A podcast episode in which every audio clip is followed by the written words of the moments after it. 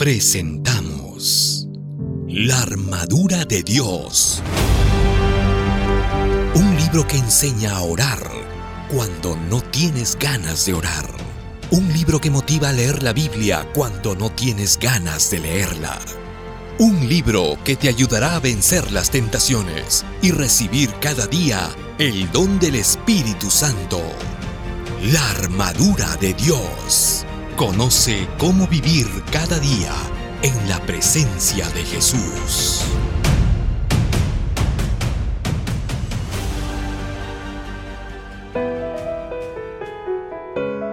¿Cómo estás? Bienvenido a nuestra lectura de hoy. Día 31. Para ser lleno del Espíritu, necesitas confiar y ser obediente a la palabra. Este es el segundo paso, confiar en la palabra de Dios. Es a través de ella que el Espíritu te habla. Santiago dice que el que duda es comparado a las olas del mar, que el viento agita y lleva de un lado a otro. Quien sea así, no piense que recibirá del Señor cosa alguna, pues quienes titubean son inconstantes en todo lo que hacen. Santiago capítulo 1, versículos 6 al 8. El Espíritu solo toma posesión completa de la persona que cree en Jesús y en su palabra. La duda es como una piedra que cierra la puerta del corazón. Si crees en Jesús y en su palabra con toda seguridad, lo buscarás y pedirás, y cuanto más pidas, más recibirás. Esa es la promesa de Jesús. Así que pidan y se les dará. Busquen y encontrarán. Llamen y se les abrirá.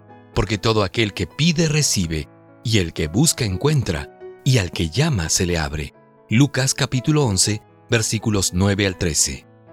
En este texto, Jesús no habla de pedir cualquier cosa, sino específicamente del Espíritu Santo. Entonces, es necesario pedir y pedir y pedir. La oración no cambia el corazón de Dios para que atienda tus deseos, sino que cambia tu corazón para que el Espíritu tome control absoluto de tu ser. Para ser lleno del Espíritu necesitas ser obediente a la palabra.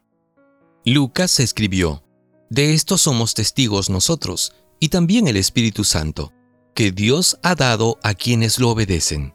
Hechos capítulo 5, versículo 32. El Espíritu es dado a los que le obedecen. ¿Cómo funciona esto?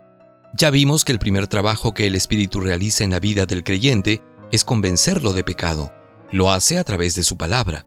Si te deparas con la palabra de Dios y la obedeces, el Espíritu te habla de forma más clara y si continúas obedeciéndole, el Espíritu te habla cada vez más y más hasta tomar posesión completa de tu ser. La obediencia te capacita para recibir cada día más verdades. En la medida que obedezcas te vuelves cada día más sensible a la voz del Espíritu, hasta llegar a recibir la lluvia tardía, o sea, la plenitud de su obra. Jamás pienses que si recibes un mensaje y lo rechazas continuarás siendo sensible a la voz del Espíritu. Si no obedeces las instrucciones divinas, te endurecerás cada vez más y más hasta llegar a cometer el pecado contra el Espíritu Santo. Este pecado no es imperdonable porque Dios se canse de perdonar, sino porque el propio creyente, por su desobediencia, endurece su corazón al punto de no oír más la voz del Espíritu, ni arrepentirse. Y sin arrepentimiento no existe perdón, porque Dios no puede perdonar a nadie por la fuerza. La persona tiene que pedir perdón para ser perdonada. Un peligro imperceptible. Conversé durante un campamento con un buen hermano que me dijo, Pastor, desde mi conversión y por la gracia divina he tratado de seguir todas las instrucciones divinas. Lo único que me falta es ser completamente fiel en el sagrado diezmo. La situación de muchos creyentes sinceros es la misma de este hermano. No es el hecho de que no crean que el diezmo le pertenece a Dios, sino como decía otra persona, cuando recibo mi sueldo y hago las cuentas, no me sobra nada para devolverle al Señor. El drama espiritual es que estas mismas personas claman a Dios por la plenitud del Espíritu, siendo capaces de realizar vigilias y ayunos o cualquier otro tipo de sacrificio para alcanzar la lluvia tardía, pero no son fieles en reconocer a Dios como el dueño de todo. Si al recibir tu sueldo, lo primero que haces es una lista de las cuentas que necesitas pagar, percibirás que raramente va a sobrar dinero para devolverle el sagrado diezmo al Señor. El diezmo no es una opción humana, no es algo que se devuelve solo si sobra dinero. es lo primero que se aparta de los ingresos que se recibe.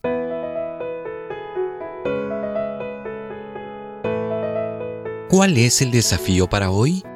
Hoy aprendimos que para continuar diariamente en la presencia del Espíritu Santo, necesitamos pedirlo cada día, pero también aprendiste que necesitas confiar en la palabra de Dios, pues es a través de ella que el Espíritu Santo te habla.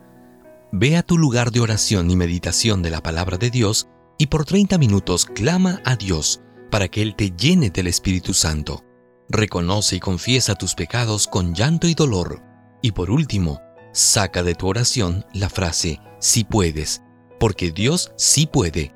Pídele al Padre en el nombre de Jesús con la frase lléname del Espíritu Santo. ¿Vamos a intentarlo? Hemos presentado La armadura de Dios, el último libro del pastor Alejandro Bullón. Conoce cómo vivir cada día en la presencia de Jesús. Hasta la próxima.